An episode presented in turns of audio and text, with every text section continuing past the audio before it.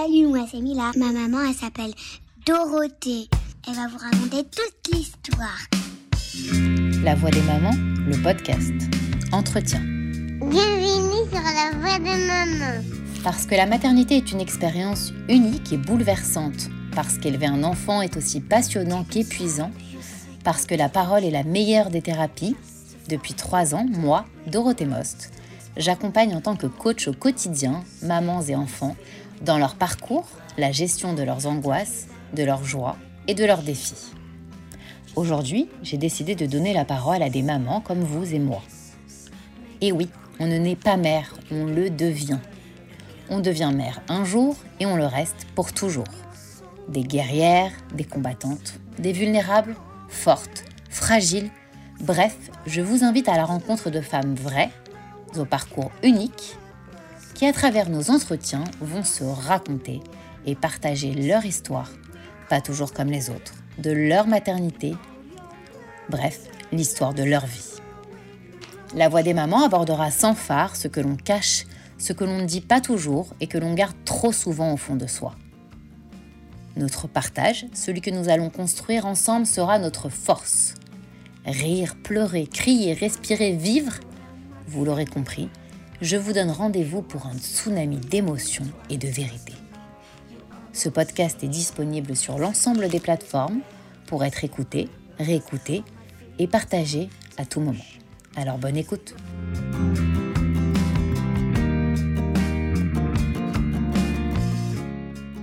Jessica, euh, d'abord merci.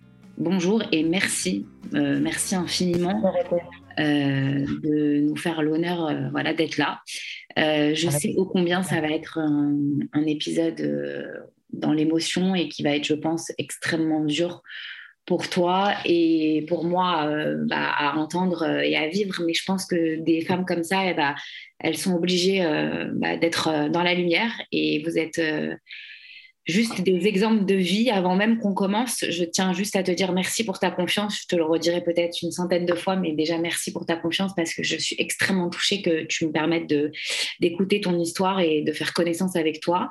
Euh, donc, bienvenue dans le podcast La Voix des Mamans, Jessica. Est-ce que tu peux te présenter? Oui, bien sûr. Alors, euh, bonjour à toutes. Je m'appelle Jessica Ben Simon. J'ai 37 ans. Je suis maman de trois enfants.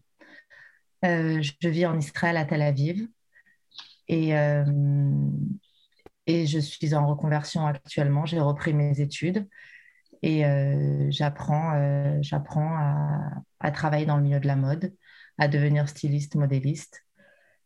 Et j'ai dû apprendre à me reconvertir du fait d'une terrible épreuve que j'ai vécue il y a deux ans.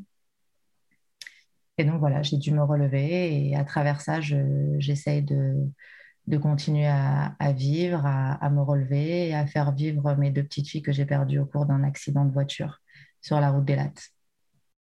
Euh, alors, euh, avant de rentrer dans, le vif du sujet, dans, cette épreuve qui n'a pas de mots, comme tu l'as dit il y a quelques minutes en, privé, j'aimerais d'abord euh, qu'on apprenne à faire connaissance avec la femme, Jessica, et qui est devenue maman, évidemment, parce qu'on parle de maternité sur la voie des mamans. Mais Jessica, quand tu étais plus jeune, quelle image tu te faisais de la maternité? Est-ce que tu t'imaginais avec trois enfants, mariée, une vraie vie de famille, ou au contraire, est-ce que tu étais un électron libre qui rêvait de voyage, de, de femme libre Est-ce que tu étais plutôt féministe ou femme au foyer dans, ton, dans ta projection de vie? Alors, euh, quand j'étais plus jeune, je, je rêvais simplement de, de, me marier, de créer un foyer. Je n'avais pas spécialement d'ambition. Ma seule ambition, c'était d'avoir des enfants, plein d'enfants, de les élever, de m'occuper d'eux, de tout donner pour eux. Et euh, mais bon, dû à l'épreuve que j'ai vécue, j'ai ma vision de la vie a complètement changé et donc j'ai dû faire autrement et, et voilà. Et quand tu étais jeune, tu te projetais de, de, faire des enfants euh, dans, dans, la facilité, en, grand nombre, ou tu t'es dit ce que Dieu me donnera, bah, j'aurai. Qu'est-ce que tu te qu'est-ce que tu te disais plus jeune quand tu étais dans tes peut-être dans tes Oui, bien sûr. De toute façon, on se dit toujours ce que Dieu me donnera, euh, j'en serai, j'en serai heureuse. Euh, mais oui, c'était euh, c'était la projection de ma vie de faire, de faire des enfants, de les élever, de les voir grandir, de, d'être heureuse. c'était, c'était ma vie. Et c'est ce que je faisais jusqu'à jusqu'à mon alia.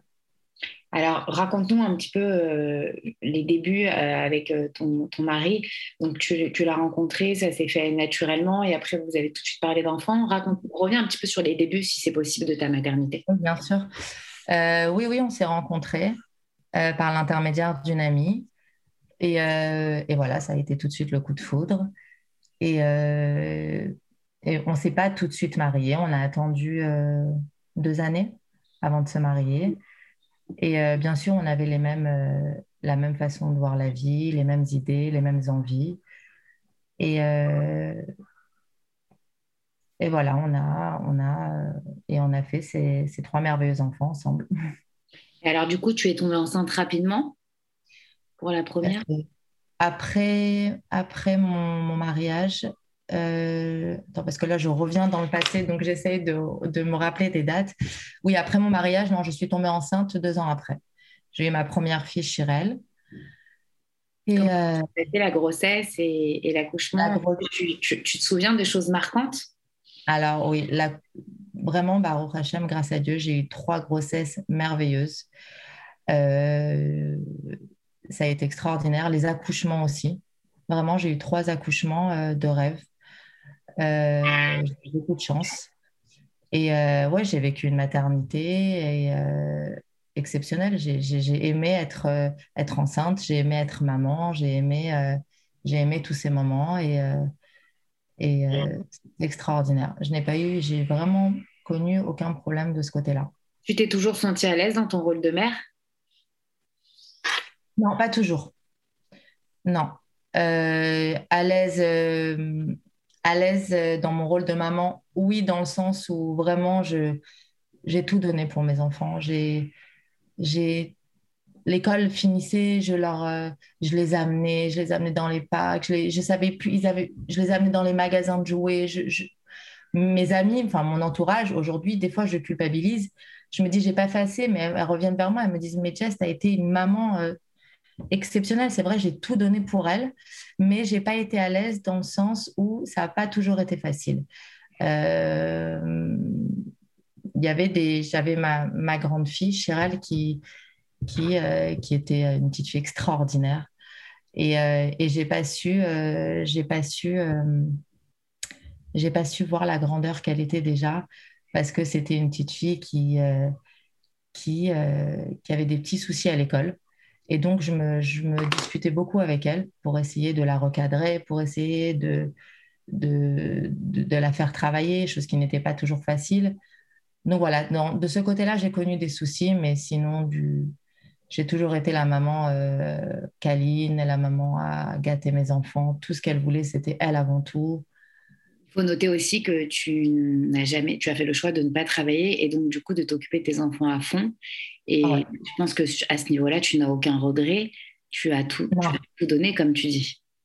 Ah, j'ai vraiment j'ai tout donné. Les seuls regrets que j'ai, la seule culpabilité que j'ai aujourd'hui, c'est d'avoir été un petit peu difficile dans l'éducation de ma grande. Euh, c'est la seule culpabilité que j'ai mais tu as fait exactement ce qui était important pour toi. Et en fait, euh, aujourd'hui, on sait qu'il faut être quand même assez carré avec les enfants, euh, il faut leur donner des repères, il faut être strict pour que eux, plus tard, après, puissent euh, s'épanouir en tant qu'adultes responsables. Donc, il faut, enfin, pour le coup, on n'est pas en thérapie, hein, bien sûr, mais je te réponds. Ah non, je suis entièrement d'accord et je continue à l'être avec mon fils. Bah, c'est très bien, c'est toi. C'est, ça fait partie de toi, en fait. Oui, exactement. Mais bon, c'est est-ce que tu peux euh, nous présenter tes trois enfants? Voilà, qui, qui ils sont, euh, leur caractère et euh, bah, essaye de nous, comme si voilà, on les connaissait absolument pas, ce qui est le cas. Et bah, je voudrais parler à la maman, la Jessica, qui parle de ses enfants. C'est un peu dur. C'est un peu difficile de revenir en arrière parce que je garde beaucoup en moi. Donc, de parler, euh, de rentrer dans les détails, écoute, la seule chose que je peux te dire déjà sur, mes, sur Chiral et Sarah, c'était, deux petites filles déjà d'une beauté euh, incroyable, mais complètement différentes. Une petite blonde et une, euh, aux cheveux raides et une petite brune aux cheveux bouclés. Donc ma grande, c'était Chirel, c'était c'était une petite fille que tous les enfants adoraient, un petit commandant. Elle adorait commander, elle adorait que tout le monde la suive, elle adorait que tout le monde l'aime, elle adorait. elle était extraordinaire, elle impressionnait les adultes. vraiment, que ce soit moi, que ce soit mes amis, que ce soit les, dans les écoles. Elle impressionnait les, les, de par son intelligence, euh, de par son répondant aussi, qui était parfois difficile à recevoir pour un, pour un adulte, mais, euh, mais elle était impressionnante. Et, euh, et ma petite Sarah, que j'ai eu, j'ai la chance de vivre avec elle pendant trois ans et demi, c'était, c'était comment dire, la, ses yeux, c'est rien qu'en voyant ses yeux, on voyait la, la sagesse, la gentillesse, la douceur. Les deux se complétaient. Elles étaient euh, juste extraordinaires et très complices. Pardon? Elles étaient très complices toutes les deux. Elles étaient complices pour faire beaucoup de bêtises. très très complices de ce côté-là. Mais euh, ouais, ma, ma ma, grande protégeait beaucoup sa petite sœur et euh, protégeait beaucoup Sarah. Et Sarah était très. Euh, Sarah était fan de sa grande sœur. Comme beaucoup d'entre nous qui étaient fans aussi de, de, de, de, de par son, son, intelligence et sa façon à, d'attirer les, les, gens, son intelligence et sa. Sarah était, était, euh, était fan de sa grande sœur jusqu'au point aujourd'hui, je, je, continue à dire que que voilà, elle l'aimait tellement qu'elle était prête à, suivre sa grande sœur au bout du monde et c'est ce qui s'est passé. C'est ce qui s'est passé. En fait, Hachem, il n'a pas pu les séparer en fait, tellement elles, étaient, complémentaires, c'est ça? Elles étaient complémentaires complètement. Chacune, elles avaient des qualités, extra, avaient des qualités extraordinaires qui se complètent et je pense que oui, il n'a pas pu les séparer. Et, et, je vais te dire quelque chose.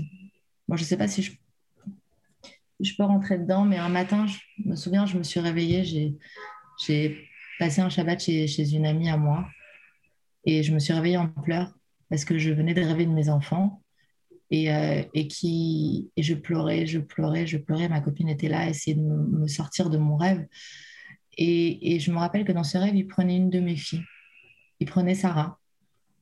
Et, et, en fait, en me réveillant, je, pleure, je revis comme la douleur, comme si qu'il venait de me la reprendre une nouvelle fois. Et là, je me rappelle dire à, à, ma, à ma, copine, je dis, écoute, Rachel, je, je, vais te dire quelque chose de terrible, mais aujourd'hui, je suis, plus rassurée qu'elles soient ensemble que s'il avait pris seulement une des deux. Je comprends complètement. C'est euh, en fait, quand moi je les ai pas connus, je n'ai vu que certaines photos. Et en fait, je sais pas comment t'expliquer, mais le, ressenti que le premier ressenti qui me vient à la bouche et dans le cœur, c'est qu'elles avaient chacune une aura extrêmement différente. Mais on a vraiment l'impression qu'effectivement, c'est comme si le plus et le moins ne faisaient qu'un, en fait, tu sais, et s'attirer. Et en fait, on a l'impression que sur les, les deux seules photos que j'ai vues, hein, elles, sont pas forcément même collées. Elles étaient. Euh, j'ai vu une photo où il y avait. Vous étiez à l'aéroport, une, une, poussette, il y avait les, deux petites à côté. Et en fait, eh ben, c'est comme si ça ne formait qu'un. Et c'est extrêmement puissant ce que tu es en train de dire parce que je, je pense qu'en fait, elles ne pouvaient absolument pas se quitter et elles sont encore ensemble et. Et rien que pour ça, et pour ta phrase, euh, bah, tu es juste une maman extraordinaire de dire ça. Et, d'une empathie et d'une générosité extraordinaire, sache-le, vraiment. C'est. J'essaie de continuer à accomplir mon rôle de maman comme je le peux et je me dis si mes enfants elles doivent être enfants ensemble et eh bien, c'est le principal. Après, ma souffrance, ça passera, ça passera jamais. Jamais. Mais bon. Tu apprends à vivre avec. J'apprends à vivre avec, exactement. Et j'ai un troisième bonheur que Hachem euh, que je remercie tous les jours, malgré cette, cette épreuve, que je remercie tous les jours Hachem de m'avoir laissé. C'est mon fils. Et euh, voilà, c'est, je vais te dire quelque chose, c'est très, très, très spécial, mais quand tu vois son visage, il, n'a, il a tout, c'est le mélange exact de Chiral et Sarah. Son visage, son sourire, sa façon de parler, c'est exactement ses sœurs. Donc en fait, je, je en quelque sorte, je l'appelle bébé magique, c'est trois en un pour moi. Il a toutes ses sœurs.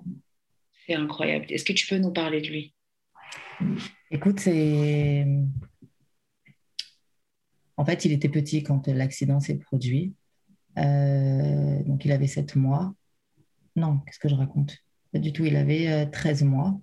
Il venait d'apprendre à marcher, mais mes filles lui avaient appris à marcher. C'était même pas moi, pour te dire. Et, euh, et bon, on a été séparés pendant deux semaines parce que je me suis retrouvée à l'hôpital. Et lui, il est, il est juste extraordinaire. J'ai suivi les conseils d'une psychologue au début parce qu'au début, j'étais suivie par une psychologue pendant un an qui m'a dit euh, il faut lui parler, il faut lui dire la vérité. Et je lui avais dit non, et en fait, euh, non, il est trop petit, pourquoi je dois lui parler de ça? Il ne sent pas, si, si, il sent qu'il y a un manque euh, en lui, il sent que qu'il lui manque quelque chose, il ne peut pas le définir, mais, mais voilà, il est là, il est, il est très joyeux, il est extraordinaire, il est très câlin. Il s'est passé des moments où moi j'étais très triste, euh, où je pleurais dans mon coin sans qu'il me voie, et je le vois arriver comme ça en pleine nuit, venir se blottir contre moi. Mais je te dis des miracles, comme si que c'était mes filles qui lui disaient va consoler maman, elle a besoin de toi. Donc euh, c'est un bébé euh, extraordinaire. Maintenant c'est un petit garçon, il a trois ans. Et voilà, il a toutes ses sœurs, et mais il m'en parle. Je te cache pas qu'il m'en parle très souvent le soir, il me dit Maman, chichou Sarah, maman, chichou Sarah. Il me demande de voir des vidéos de six sœurs, donc je lui montre. Je lui cache pas, je dis la vérité, je rentre pas dans les détails, mais voilà, je lui dis oui, c'était tes grandes sœurs, elles sont, elles sont plus là physiquement, mais elles sont là différemment. Et tu, parles, donc tu parles beaucoup d'elles avec lui au quotidien, elles font partie de votre vie. Je parle pas beaucoup d'elles avec lui au quotidien, mais quand il me voit triste, j'évite de lui montrer, euh, je, lui dis oui, c'est parce que tes sœurs ne sont plus là. Il y a la seule chose au quotidien que je fais réellement, parce que je veux pas trop, trop lui, mettre ça dans la tête. La seule chose que je fais au quotidien, c'est que je lui fais mettre une pièce dans la tzedaka chaque matin, Leilou Nishmat de ses sœurs. Donc, elles vivent avec lui, mais je ne suis pas là à lui rabâcher, voilà, tes sœurs, elles sont plus là, tes sœurs, pas du tout. De temps en temps, il me demande, maman, chichou, Sarah. Alors là, je lui montre, parce qu'il voit, il y a une photo dans ma chambre de ses sœurs. Donc euh, voilà. D'accord. Et si on revient un petit peu en arrière, euh, j'aimerais bien que tu nous racontes pourquoi vous avez décidé de faire euh, votre alia. dans les grandes lignes, bien sûr, vous habitiez en Ile-de-France, j'imagine. Et qu'est-ce qui s'est passé? Qu'est-ce qui s'est passé exactement? Je vais te dire, je ne voulais pas faire mon alia. Je ne voulais pas habiter en Israël. C'est ma grande fille, elle, qui a insisté pendant deux ans. Mon mari voulait, mais bon, comme je disais non, donc il n'a pas insisté. Et ma fille Chirelle répétait sans cesse Maman, je veux habiter en Israël, je veux partir en Israël, je veux partir en Israël. C'était constant, c'était. C'était tout le temps, c'était la discussion du quotidien. Non, non, je ne veux pas. Euh, l'idée, tu sais aujourd'hui d'où c'est. Enfin, évidemment, est-ce qu'il y a une explication rationnelle à cette idée, Dalia? Parce qu'elle était jeune, elle est hyper jeune. Pour... Elle était très jeune et comme je te l'ai dit, elle était très spéciale, elle était très mature. Pardon?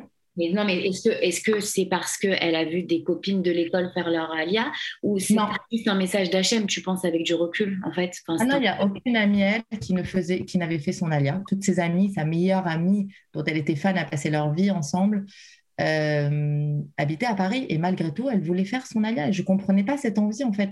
Il y avait mes, il y a mes parents et mes beaux-parents qui vivaient déjà en Israël.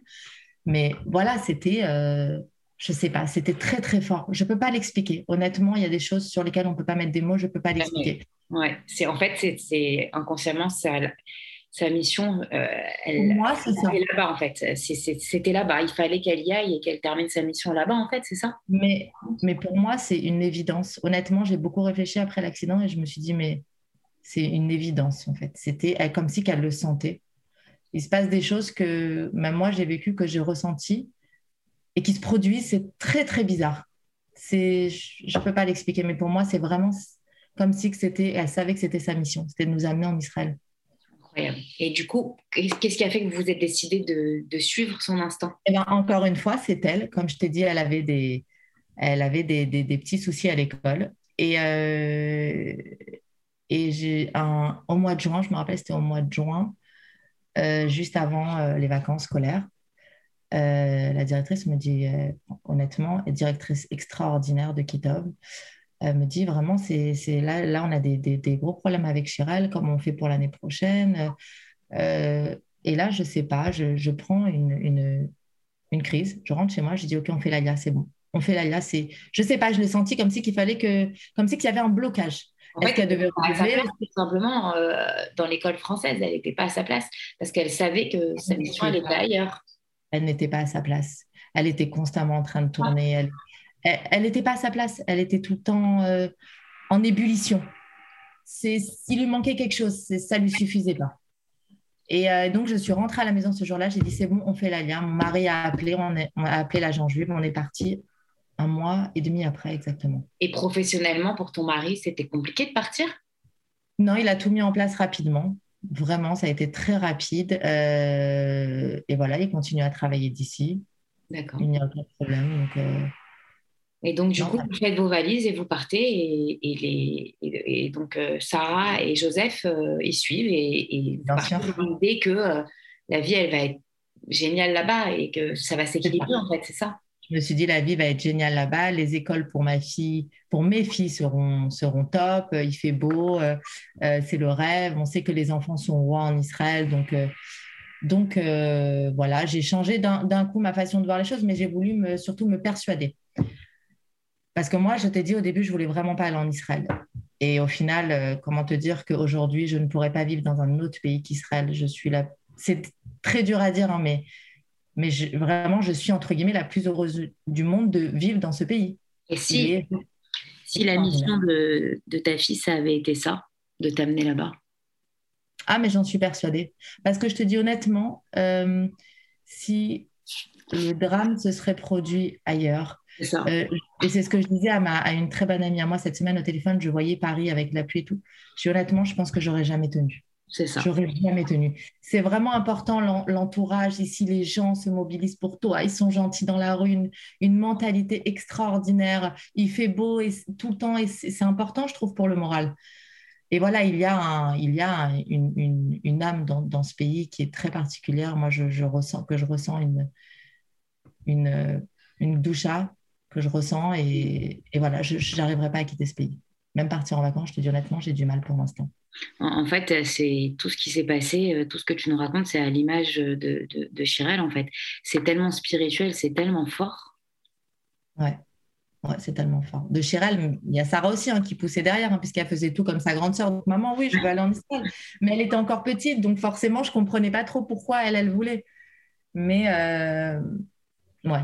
Alors, donc, vous arrivez au mois de juillet, au mois d'août Comment ça se passe en Israël? On arrive au mois d'août, fin juillet, début août, et on s'installe chez mes parents. Et voilà, comme je t'ai dit, que c'est passé, passé, passé vite. Donc, on a commencé à. On s'est dit, on va regarder en Israël, euh, une fois qu'on sera sur place, les écoles, euh, où on doit habiter et tout. Et voilà, on s'est installé chez mes parents pendant un mois. Et on a commencé à aller chercher avec mon mari les écoles, les appartements. On a trouvé facilement.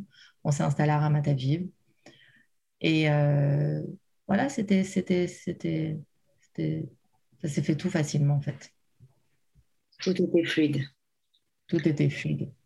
Et du coup, euh, vous avez pris des, un petit peu de vacances, vous avez bougé, euh, vous êtes dit, euh, vous avez fait des projets pour la rentrée et, c'était oui, on a, on, a préparé, ben, ça, a été, ça a été rapide en fait, on est venu début août et on, a, on s'est installé, on a pris quelques week-ends pour partir dans le nord ou pour partir dans le nord d'Israël, mais, mais c'est tout. Pour l'instant, on n'avait aucun projet. Et enfin, le projet, c'était juste de s'installer, de bien installer les enfants, de recommencer une nouvelle vie dans ce, dans ce pays. Et voilà. Alors, on ne va pas rentrer dans les, dans les détails comme tu me l'as demandé de, de l'accident, mais juste pouvoir expliquer aux, mamans qui suivent, je pense avec beaucoup, beaucoup d'émotions ce qu'on est en train de vivre. Euh, donc, il y a eu un accident de, voiture euh, avant la rentrée, on est d'accord. Euh, et il y a, il y a eu tout qui, tout, toute ta vie, toute votre vie qui, a explosé en tsunami euh, qui, que, tu as vécu avant, euh, avant la rentrée. C'est ça, c'est ce qui s'est passé. Oui. Comment t'expliques, toi, avec un tout petit peu de recul euh, et avec toute l'émotion que tu nous transmets, que tu, tu penses qu'il y a eu ce drame avant que votre vie, elle commence en Israël? Comment je peux expliquer ce drame? C'est la question que tu me poses? Avant que, ouais, moi, je, quand tu me racontes l'histoire, la première, euh, la première question qui me vient à l'esprit, comment t'expliques que c'est fou que Hachem, il ait repris ces deux princesses avant même que la vie, elle commence vraiment en Israël? C'est pourquoi pas euh, après la rentrée, pourquoi pas après la véritable Non, excuse-moi, je me suis mal exprimée. On a vécu un an après, avoir fait l'ALIA. Ça s'est passé, euh, on a fait l'ALIA au mois de juillet-août.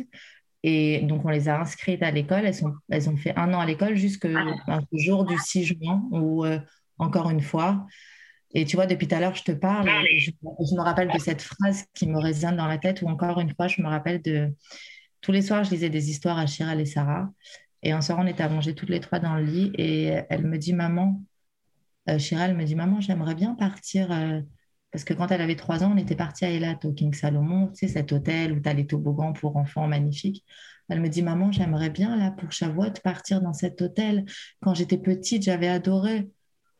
Et là, je lui dis, bah, tu sais quoi, ouais, on va le faire, ça fait longtemps qu'on n'est pas parti. Donc, je, descends, je dis à mon mari, voilà, pour Shavuot, on part à Elat. Et voilà, on a organisé ça. Et, donc, voilà, depuis tout à l'heure, tu me parles et je me dis encore une fois, elle, comme si elle m'avait guidée vers sa mission. Mais Incroyable, jusqu'au bout.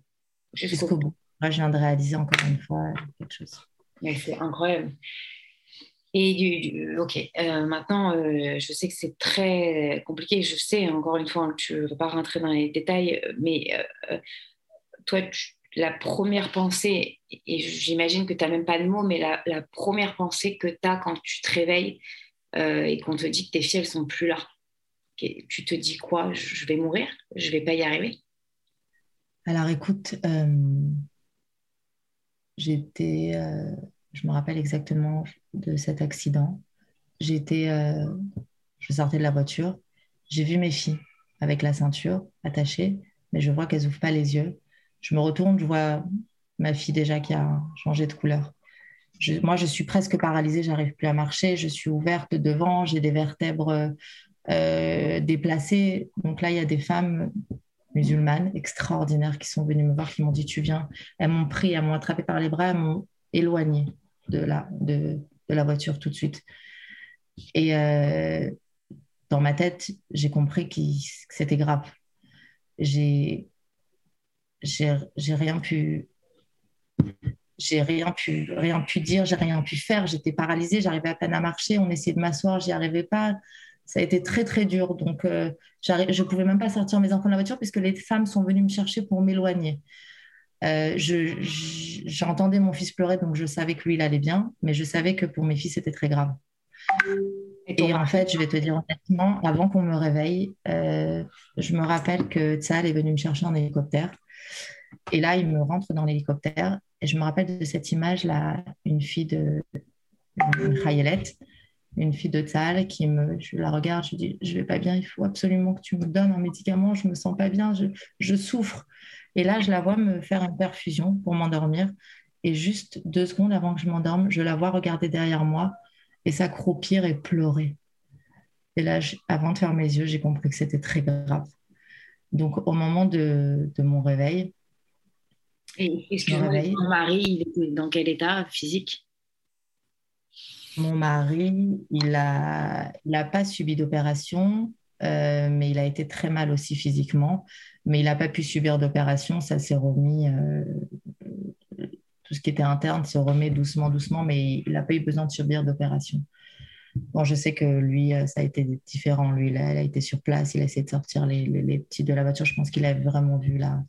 J'ai jamais voulu rentrer dans les détails de la scène, mais je pense qu'il a vu des choses terribles.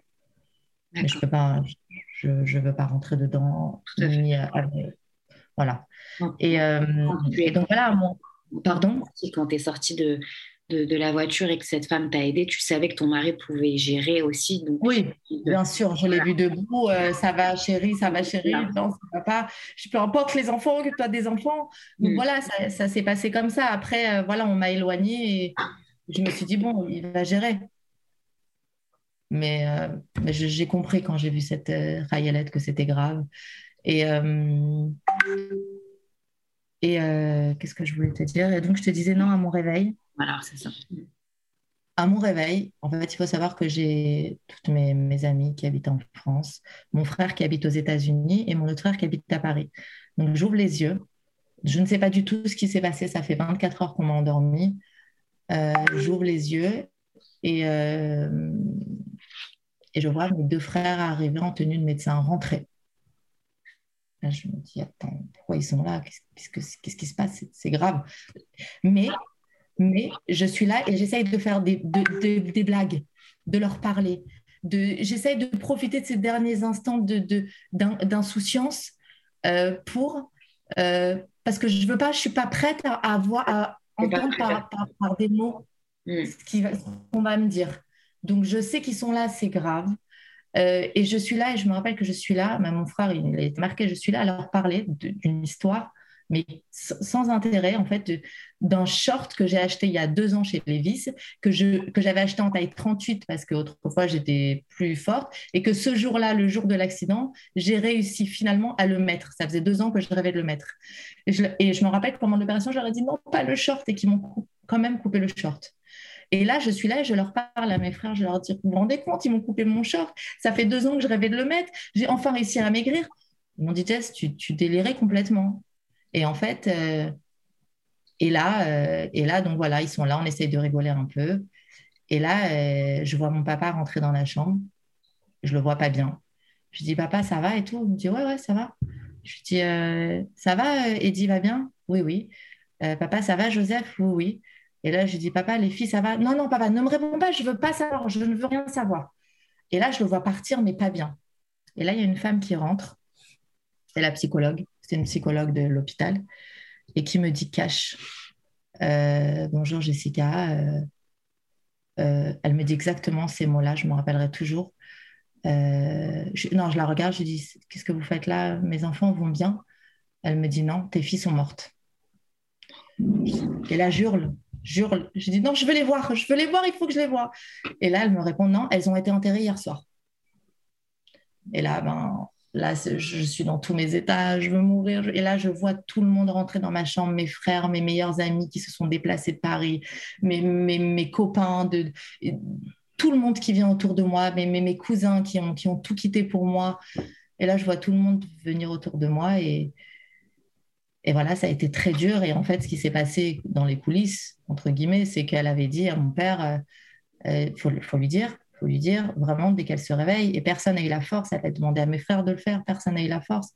Et au final, elle a eu la bonne idée, mais c'est vrai, de se dire, ben, c'est moi qui vais lui annoncer parce que si elle doit détester quelqu'un, ça sera moi, personne d'autre. Donc avec du tu, tu as préféré que ce soit une personne lambda qui t'annonce ce drame? Complètement. D'accord. Complètement. Parce que je la déteste pas, mais ce que je veux te dire, c'est qu'aujourd'hui, j'ai cette image d'elle. Quand je pense à elle, je vois ça. Si j'avais, si c'était mon père ou mes frères qui me l'avaient dit, peut-être que j'aurais eu cette, euh, un sentiment négatif vis-à-vis d'eux. Je ne sais pas. Mais, euh, mais voilà, je préfère au final que ce soit elle qui me l'ait annoncé. Je pense qu'elle elle est, elle, elle est psychologue, donc je pense qu'elle a eu ses raisons de me l'annoncer de cette façon. Et, à ce moment-là, tu te dis, je ne vais pas survivre à ça. Ah, mais, mais complètement. Je dis, je veux mourir, je veux mourir. Non, non, Jessica, il y a ton mari, il y a ton fils, il a besoin de toi. Je m'en fous de mon fils, je veux mourir, je veux, je veux, je veux. J'ai pleuré, j'avais plus de raisonnement dans ma tête. Il se passait plus rien, je voulais juste mourir, il fallait que je trouve un moyen pour les rejoindre. Mais ça s'est passé euh, euh, pendant quelques heures. Après, c'était fini. C'était fini, je me suis, on m'a rendormie je me suis réveillée le lendemain complètement différente. Euh, avec cette envie de faire des choses pour elle. Euh, tout de suite, j'ai demandé à ma belle-sœur, Joanne, tu peux me donner un livre de Télim J'ai besoin de, prier pour mes filles. Alors que je n'étais pas du tout religieuse. Hein. Je me suis réveillée différente. Euh, et tout de suite, je me suis raisonnée. Je me suis dit, attends. Bon, c'est vrai que ça a été très dur chaque réveil, chaque matin, ça a été très dur. Je ne te cache pas qu'aujourd'hui, sont encore pas faciles, mais je suis plus du tout dans le même état que j'étais les jours qui ont suivi l'accident. Donc, euh, je me suis raisonnée tout de suite, je me suis dit, écoute, non, parce que j'avais un infirmier, excuse-moi, j'avais un infirmier qui, m'a beaucoup touchée en me parlant et qui m'a dit une phrase qui m'a marquée, qui m'a dit, écoute, dans l'épreuve, regarde toujours qu'il y a pire que toi. Parce que j'étais là, je le pleurais, je disais, je veux mourir, je veux mourir. Non, tu dois regarder qu'il y a pire que toi et qu'il aurait pu avoir encore pire. Et cette phrase, elle m'a marquée. Et là, je réfléchis dans mon lit d'hôpital et je me dis, attends, si je délire, si je répète que je veux mourir constamment, constamment, à chaque seconde de la journée, on va me prendre pour une folle, on va m'interner et on va me prendre mon fils. Donc là, ça pourrait être le pire des cas. Donc raisonne-toi, calme-toi. Et je me suis raisonnée et j'ai commencé à me rentrer des, choses dans la tête. Il va falloir que tu, que tu, que tu. Enfin, j'ai essayé de me raisonner toute seule. Donc voilà, j'ai essayé de me trouver après. Euh, mais même pas, je pense honnêtement que tout ça, c'est venu de là-haut. J'ai reçu de l'aide de mes filles et d'Hachem. Je pense que c'est venu vraiment de là-haut parce que tout ce qui m'est venu en tête, j'en étais incapable. Euh, encore une semaine avant l'accident, je parlais avec ma cousine qui a perdu son papa. Je lui dis, mais tu te rends compte, mais je te trouve très forte. S'il m'arrivait le centième de ce qui t'est arrivé, j'aurais jamais tenu. J'avais peur de tout. J'étais complètement différente. Et après ce premier réveil, j'ai, je ne sais pas ce qui s'est passé en moi. J'ai été, je me suis retrouvée et sentie complètement différente. Donc voilà, toutes ces idées qui sont venues en tête pour les futurs projets, pour m'aider à tenir, pour m'aider à, pour me continuer à, élever mes poupées. Euh... Tu penses que la, nuit dont tu parles, qui a été, je pense, extrêmement décisive dans, ce que tu es devenu jusqu'à maintenant, dans, ton futur, est-ce que tu penses que cette nuit-là, euh, tes filles, elles, elles, sont venues et elles, ont, elles ont aidé ton âme à tenir jusqu'à maintenant Alors, j'en suis persuadée et je vais te dire exactement euh, la première nuit où je me suis fait opérer. Je vais te dire exactement, ça n'a pas été un rêve. Euh, je ne suis pas du tout le genre de personne à, me dire, je suis, à être illuminée euh, ou à, me dire, ah, ça, c'est là. Non, je, raisonne beaucoup. Et vraiment, je suis capable de, de, comment dire, de différencier les rêves des rêves réels, entre guillemets. Et quand je me suis fait opérer, euh, je me rappelle exactement de ce moment. Je me rappelle avoir ouvert les yeux pendant, non, pas en vrai, hein, mais dans mon rêve, entre guillemets. Je me rappelle avoir vu mes filles qui se trouvaient au-dessus de moi. Donc, pour te dire, je le savais déjà avant qu'on m'annonce, qui se trouvaient au-dessus de moi, euh, cachées derrière une sorte de nuage. Et euh, je voyais leur tête elles riaient, elles riaient ensemble, elles étaient mortes Donc, je les voyais rire et me regarder. Et pendant que je me faisais opérer, et elles m'ont dit exactement ces mots-là, Maman, ne t'inquiète pas, on est là, tout va bien se passer. Et ces mots, ils sont restés gravés en moi. Et là, j'ai compris vraiment qu'elles allaient m'accompagner. Et ce tout, tout va bien se passer, on est là. J'ai compris que je ne serai pas seule, qu'elles sont plus là physiquement, qu'elles sont là d'une autre façon. Et comme moi, je souhaite être là d'une autre façon, de continuer à accomplir mon rôle de maman hors du commun. Tout La, la, seule chose dont tu avais véritablement besoin, c'est de savoir qu'elles vont bien. Et, et là, tu l'as vraiment vécu, en fait. Tu l'as ressenti, tu l'as vécu ça ne pouvait pas être plus fort comme message de tes filles, en fait. Ah non, il ne pouvait pas y avoir plus fort. Je ne te cache pas qu'il y en a eu encore un autre très, très fort qui s'est produit quelques mois après, où j'ai vraiment ressenti quelque chose de très fort, euh, comme si je les avais vues à l'endroit où elles se trouvaient.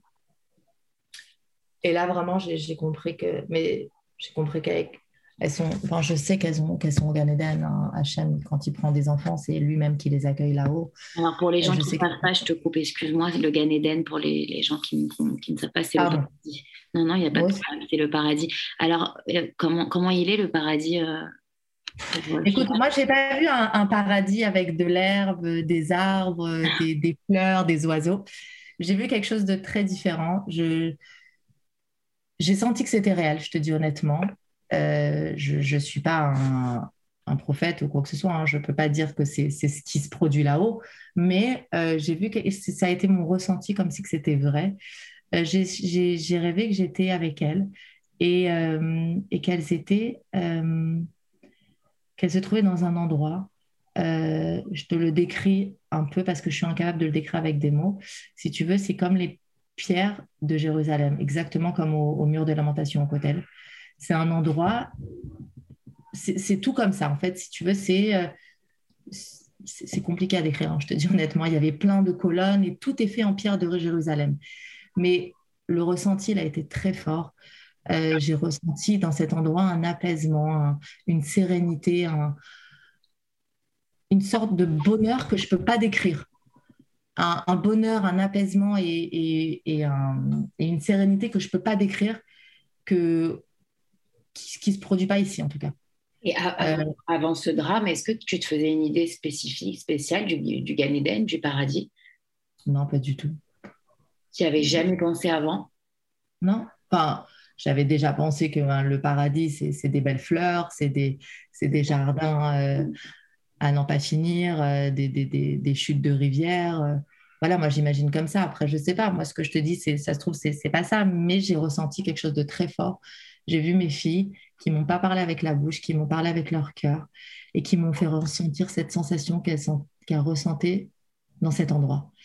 Et c'était très, très fort. C'était très spécial. Je ne peux pas te le décrire. Je n'ai pas les mots. Je crois que mm. les mots n'existent pas pour te décrire cette sensation. Mais c'était très, très particulier. Et c'était, j'ai trouvé ça magique. Tu penses que c'était quoi leur mission à tes princesses aujourd'hui? Aujourd'hui, euh, je pense très sincèrement que en voyant tout ce qui s'est passé sur les réseaux sociaux, cette mobilisation, euh, de, journées qu'on a fait qu'on a faites pour elles, tous ces, messages de femmes qui sont touchées, euh, de filles qui n'hésitent pas à agir, euh, qui sont là les premières à se dire allez, on fait pour Chiral et Sarah.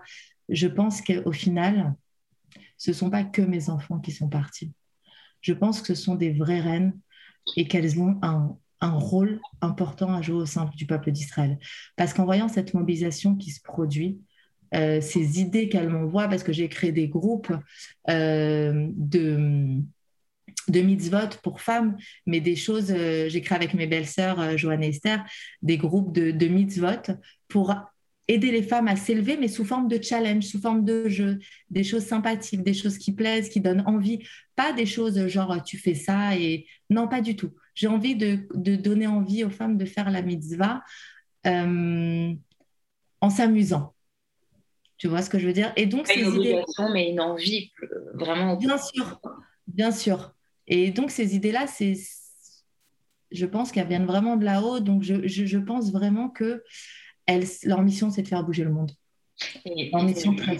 Ce qui est très important aussi de raconter, alors moi, je ne connais pas les détails, mais je sais qu'avant, tu n'étais absolument pas euh, c'est-à-dire tzniout, pour encore pour les femmes qui ne connaissent pas, dans la religion juive, c'est un état d'esprit, c'est une manière de s'habiller, de se tenir, de, vivre, euh, en étant euh, plus proche de Hachem, donc de notre Dieu à nous, enfin de, de la religion. Euh, donc dans notre religion juive, pour l'expliquer, quand on est pratiquante et qu'on respecte les lois de la Torah, on est censé ne pas mettre de pantalon, se couvrir la tête et être vraiment dans une pudeur d'esprit et, physique et, et, même psychique.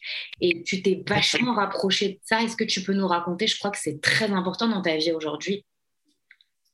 Mais en fait, c'est tout ce qui a changé ma vie. En fait, c'est tout ce qui a fait que je me sens bien. Je vais t'expliquer quelque chose. Tu vois, cette histoire de short dont je te parle, dont je t'ai mhm. parlé tout à l'heure, déchiré et tout.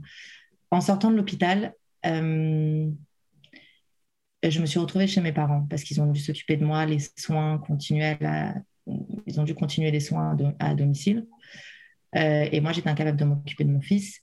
Mon mari aussi était pas bien, donc euh, c'était mes parents qui l'ont géré. Bref, et donc je me suis retrouvée chez mes parents. Et je me rappelle que ben, j'avais plus de valise, j'avais pas d'habits. Euh, je me suis retrouvée avec un short chez mes parents. Et il leur restait un short à moi, donc je me suis, réussi à me lever du lit, à essayer de marcher un peu, et j'ai mis un short, mini short, et je me suis sentie très mal à l'aise toute la journée, mais très mal à l'aise. Et euh, je me suis sentie nue. Et là, j'appelle tout de suite mes amis, Chloé, Raquel, mais mes amis qui étaient là de Paris, de, Paris aussi, les filles. Je me sens pas bien, je peux pas l'expliquer. Je vous en supplie, ramenez-moi des robes, ramenez-moi des jupes. Je peux pas l'expliquer, je me sens nue. Euh, elles ont été chez moi, elles ont jeté tous mes shorts, mes débardeurs. Elles m'ont ramené des robes, des jupes. Euh, elles ont fait tout ça et elles ont été extraordinaires. Donc vraiment, mon entourage déjà a beaucoup compté. Et elles, et, voilà, je me suis sentie nue. Et, euh, donc, à partir de ce jour-là, je, me suis, je suis devenue tsniout. Et très bizarrement, euh, je l'ai appris seulement hier en écoutant un cours. Je ne comprenais pas aussi comment mon intérieur, ma façon de penser, mon comportement, mes traits de caractère avaient changé parce que j'étais vraiment complètement différente. Non seulement j'étais en... Bon, je m'habillais pas de signote, mais ma façon de penser était différente, ma façon de parler, ma façon de d'agir en, en vis-à-vis des autres. J'étais pas... Euh, j'étais pas une... Euh, comment dire un, ange. J'étais pas un ange. Je suis pas un ange aussi aujourd'hui, mais, mais voilà. Et hier, j'ai compris, en écoutant un cours de Sarah Agaï, qui m'a préparé pour qu'elle m'a préparé pour le, le groupe, que en, en changeant son extérieur, tu te rends pas compte, mais en fait, tu changes aussi ton intérieur. En te couvrant de l'extérieur, tu, tu changes également ton intérieur. Tu, euh,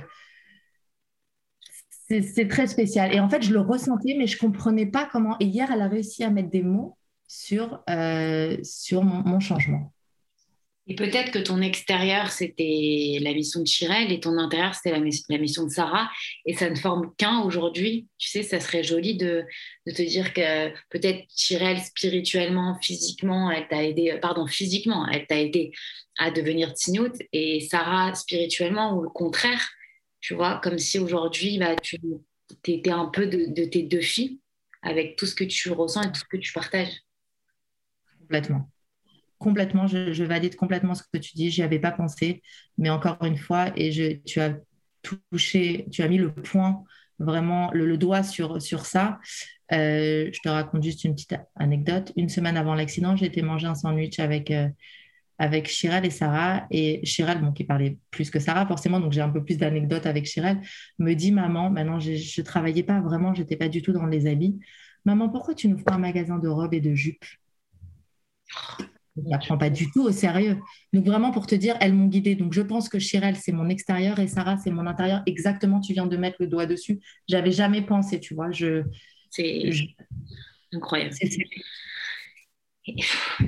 J'ai du mal à trouver les mots là, tu vois, c'est la première fois. tu vois, en te parlant, je me rends compte que je suis encore plus guidée, que tes mots, ils sont pas là par hasard et, et, mm. et vraiment, tu as trouvé les mots justes et exactement je peux parler avec mon cœur, vraiment. C'est, dur de rebondir à chaque fois parce que je suis hyper émue, mais en tous les cas, euh, c'est une bonne claque dans la gueule, là, vraiment. Euh, mais c'est magnifique. Enfin, il, en faut des, des, témoignages comme ça, même si euh, c'est il n'y a pas pire que ce que tu as vécu, mais je peux aider les gens s'ils parlent le mérite de, de, mes filles. On, peut faire bouger les choses. Je le ferai avec plaisir toujours. Mais tu vas le faire. Je te le dis, tu vas le faire. Je, le sens, euh, tu vas le faire. Et je, voudrais vraiment que tu nous racontes cette histoire euh, de reconversion, d'apprentissage.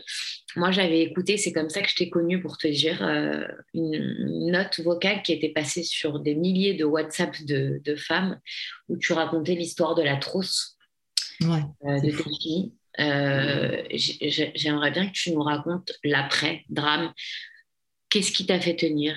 Comment tu t'en es sorti au quotidien? Comment tu as réappris à survivre au début? Et, et où t'en es aujourd'hui? Voilà, j'aimerais bien voilà, connaître l'après-parcours. Euh, l'après-parcours, l'après-parcours, il a été, il a été extraordinaire dans le sens où j'ai un entourage, pardon, extraordinaire. Que ce soit mes parents, que ce soit ma famille, mes frères, mes belles-sœurs, mes amis, ils ont tout donné, ils ont tout abandonné pour moi. Euh, mes amis, comme je t'ai dit, qui sont venus de l'étranger, qui ont laissé leurs enfants, leurs maris, qui sont venus dormir avec moi. Elles avaient, en fait, elles avaient décidé d'un système euh, qu'il ne fallait pas me laisser dormir seule pendant deux mois, pendant jusqu'à la fin des vacances d'août, de, juin à août. Donc, elles ont fait un roulement, elles ont voyagé chacune à leur tour. Elles sont venues ou même mes amies qui étaient ici, elles avaient organisé un roulement euh, pendant euh, deux mois et demi euh, pour dormir avec moi. Donc, je n'étais jamais seule. j'étais tout le temps avec quelqu'un. quand je pleurais, j'étais avec mes amies. Enfin, elles ont été extraordinaires. J'ai vraiment pas les mots pour, pour, les, pour exprimer ma reconnaissance, mais vraiment, ça a été, ça m'a beaucoup aidé. et mis à part ça, en parallèle, j'ai décidé, comme ça, comme je t'ai dit quand je me suis réveillée, de me rapprocher de la religion je me suis dit, quand cet infirmier m'a parlé, toujours cet infirmier m'a dit, euh, en fait, il n'y a personne qui va t'aider. Il n'y a que Hachem qui peut t'aider. Et j'ai réalisé, encore une fois, que ces paroles étaient vraies.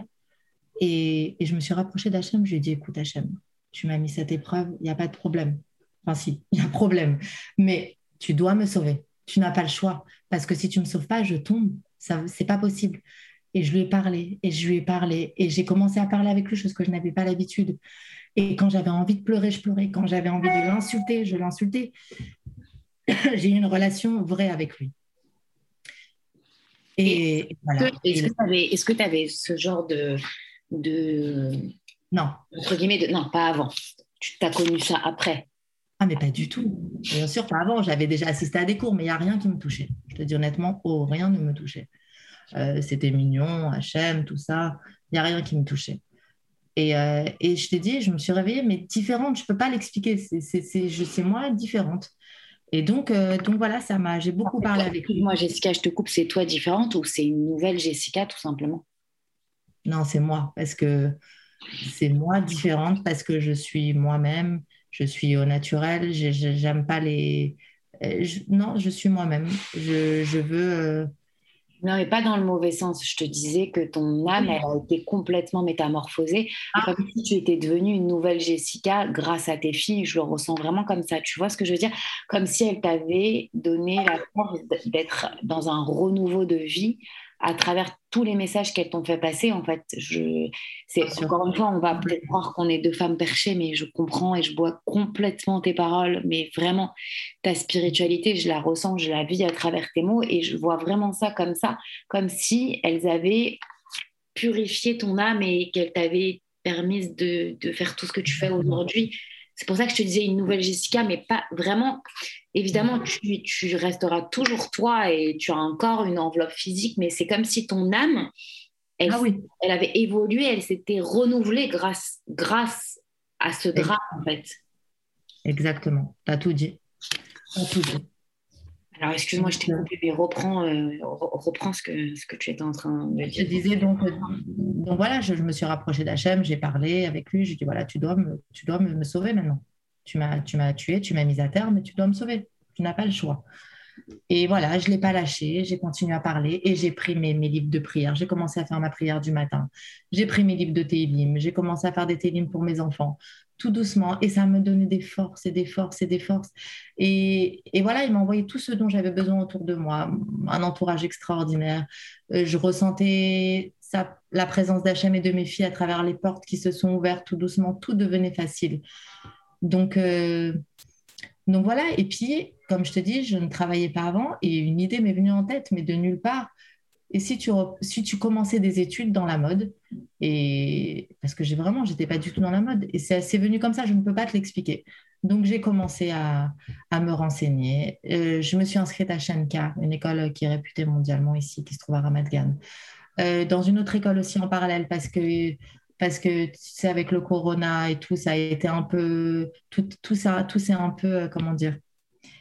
Oui, ça a été un, peu. Euh, ça a été un peu long.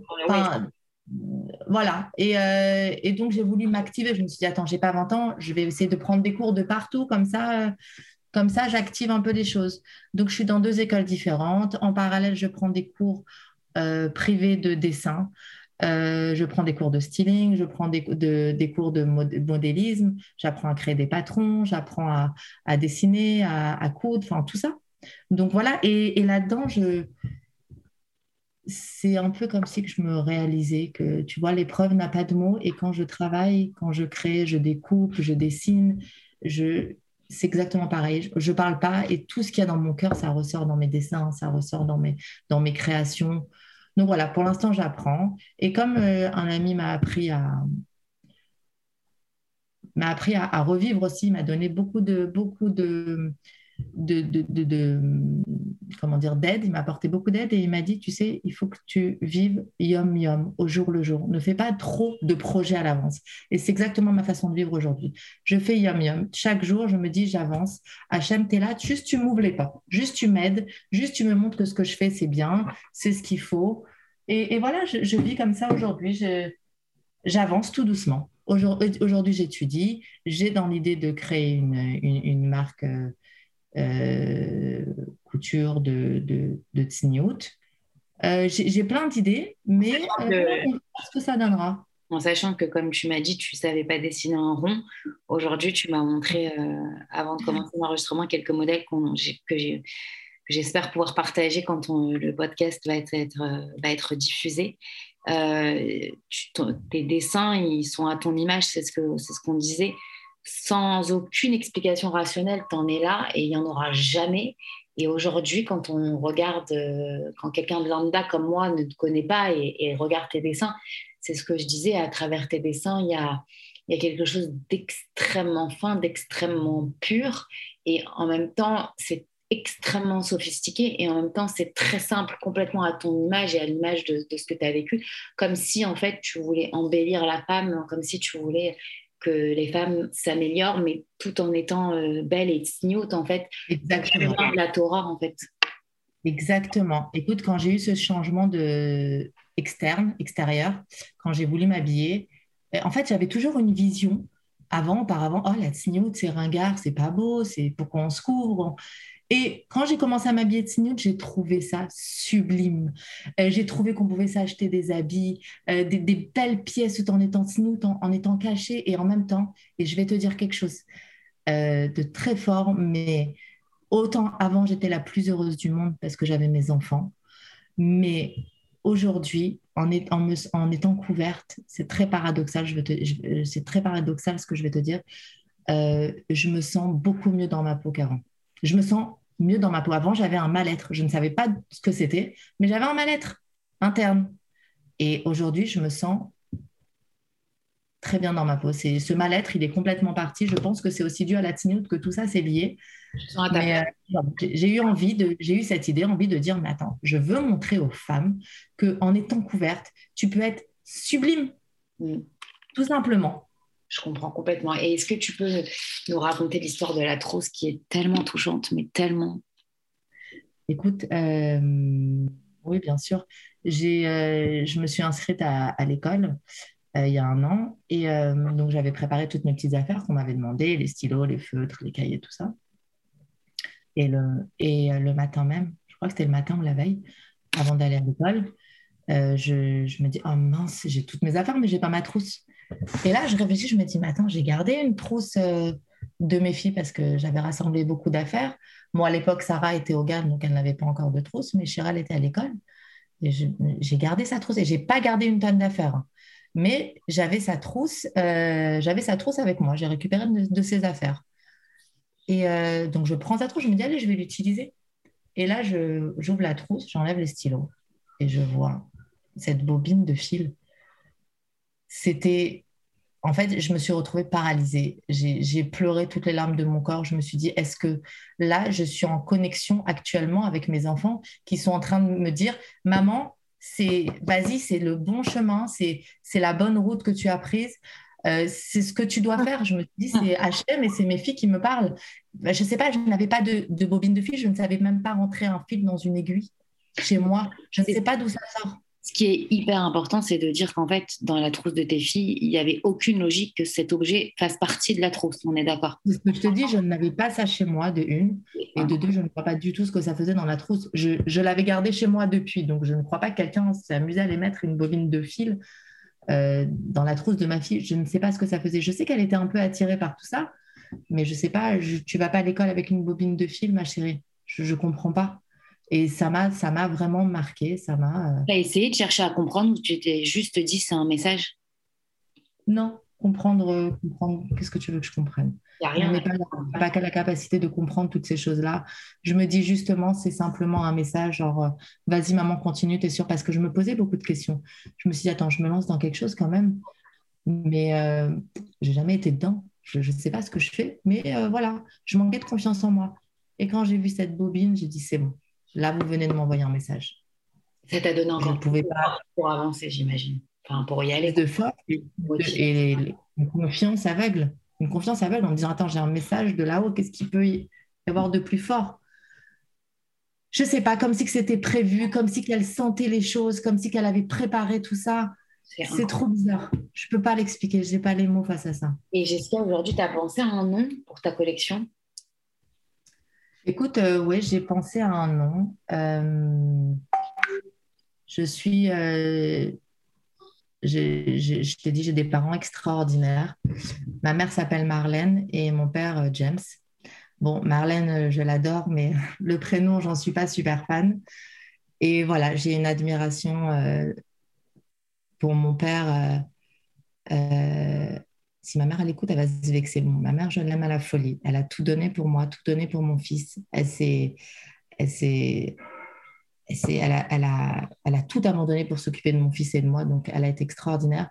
Mais c'est vrai que pour mon père, j'ai une admiration et, euh, particulière. Et, euh, et voilà, j'ai voulu donner euh, le nom de ma future, mes futures créations et aussi mettre un lien avec les deux S de Chirel et Sarah.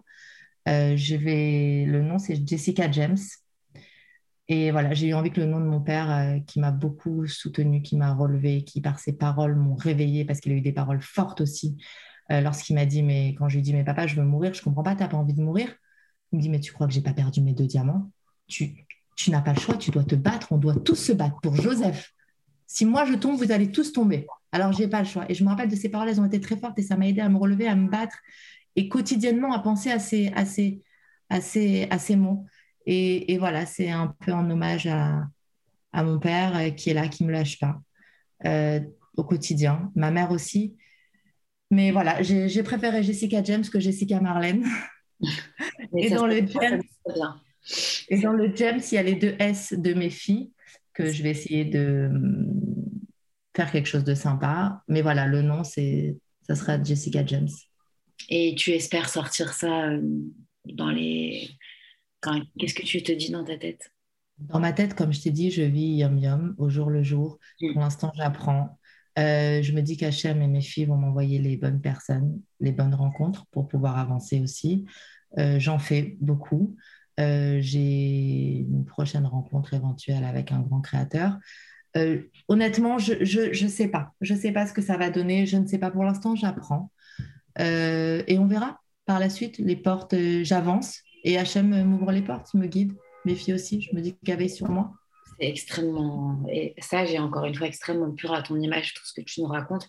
J'ai une question qui, qui, depuis le début, euh, qui, qui, me trotte dans la tête.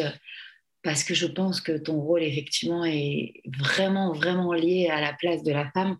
Quel conseil, qu'est-ce que tu pourrais donner euh, comme aide euh, spirituelle et, même euh, voilà, rationnelle à des mamans qui vivent un drame dans leur vie, comme tu as pu le vivre? Parce qu'il n'y a pas pire au monde.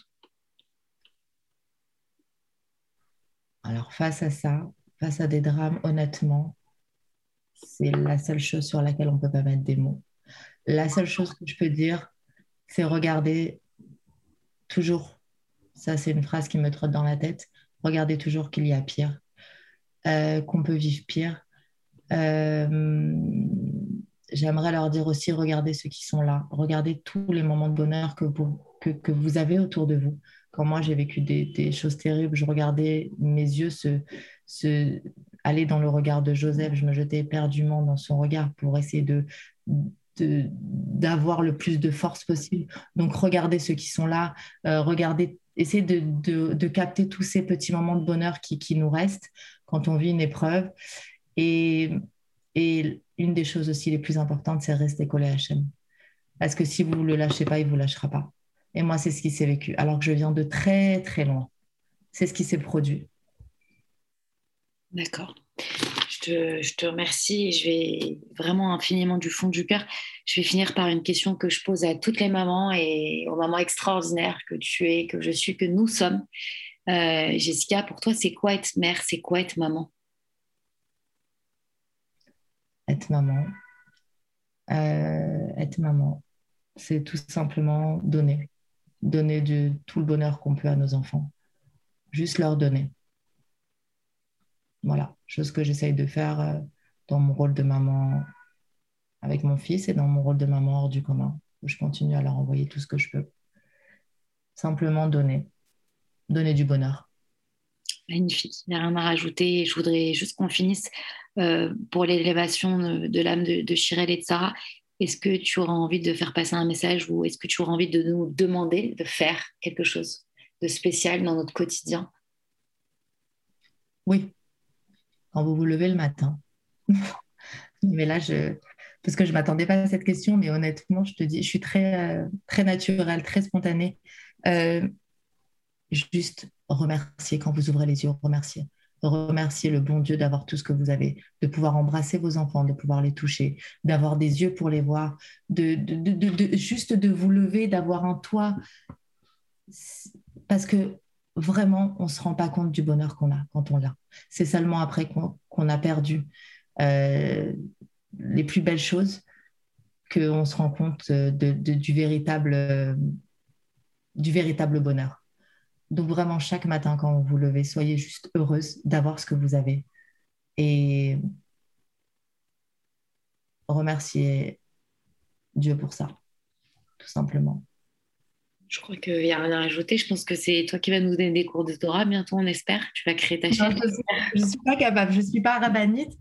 Mais comme tu, tu imagines, je parle juste avec mon cœur et mes tripes. C'est tout ça. Mais je pense qu'on a tous besoin de, messages comme ça. Moi, j'ai envie, de, envie de te produire.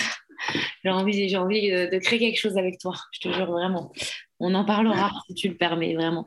Je te, je te remercie, je n'ai pas d'autres mots à dire. Hein. Merci, euh, simplement. Euh, Écoute, je honnêtement, euh, j'ai eu beaucoup de demandes. mon père a beaucoup refusé, des, journalistes et tout qui voulaient m'interviewer. Mais voilà, tu es la première et tu es la seule que j'ai acceptée. Donc, et puis c'est aussi en hommage à, à. On était à Maïmon ensemble quand on était jeunes. Et... Tu l'as rappelé, c'est fou. Voilà, c'est comme une famille, une famille.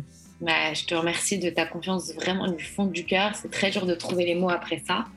Mais j'espère qu'à travers ce témoignage et à travers ton projet, déjà, euh, j'espère qu'on aura l'occasion de se retrouver dans un nouveau podcast pour que tu puisses nous raconter bah, dès que tu euh, sors ta ligne ce qui se passe et puis peut-être aborder d'autres sujets autour de la maternité. Euh, j'en serais ravie vraiment.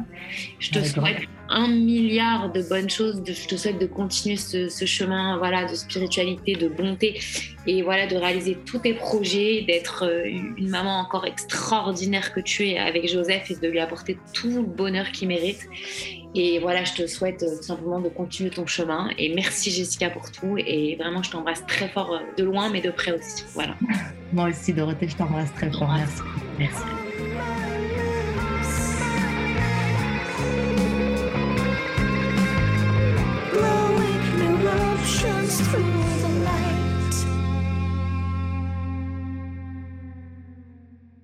Bientôt. Bisous, bisous.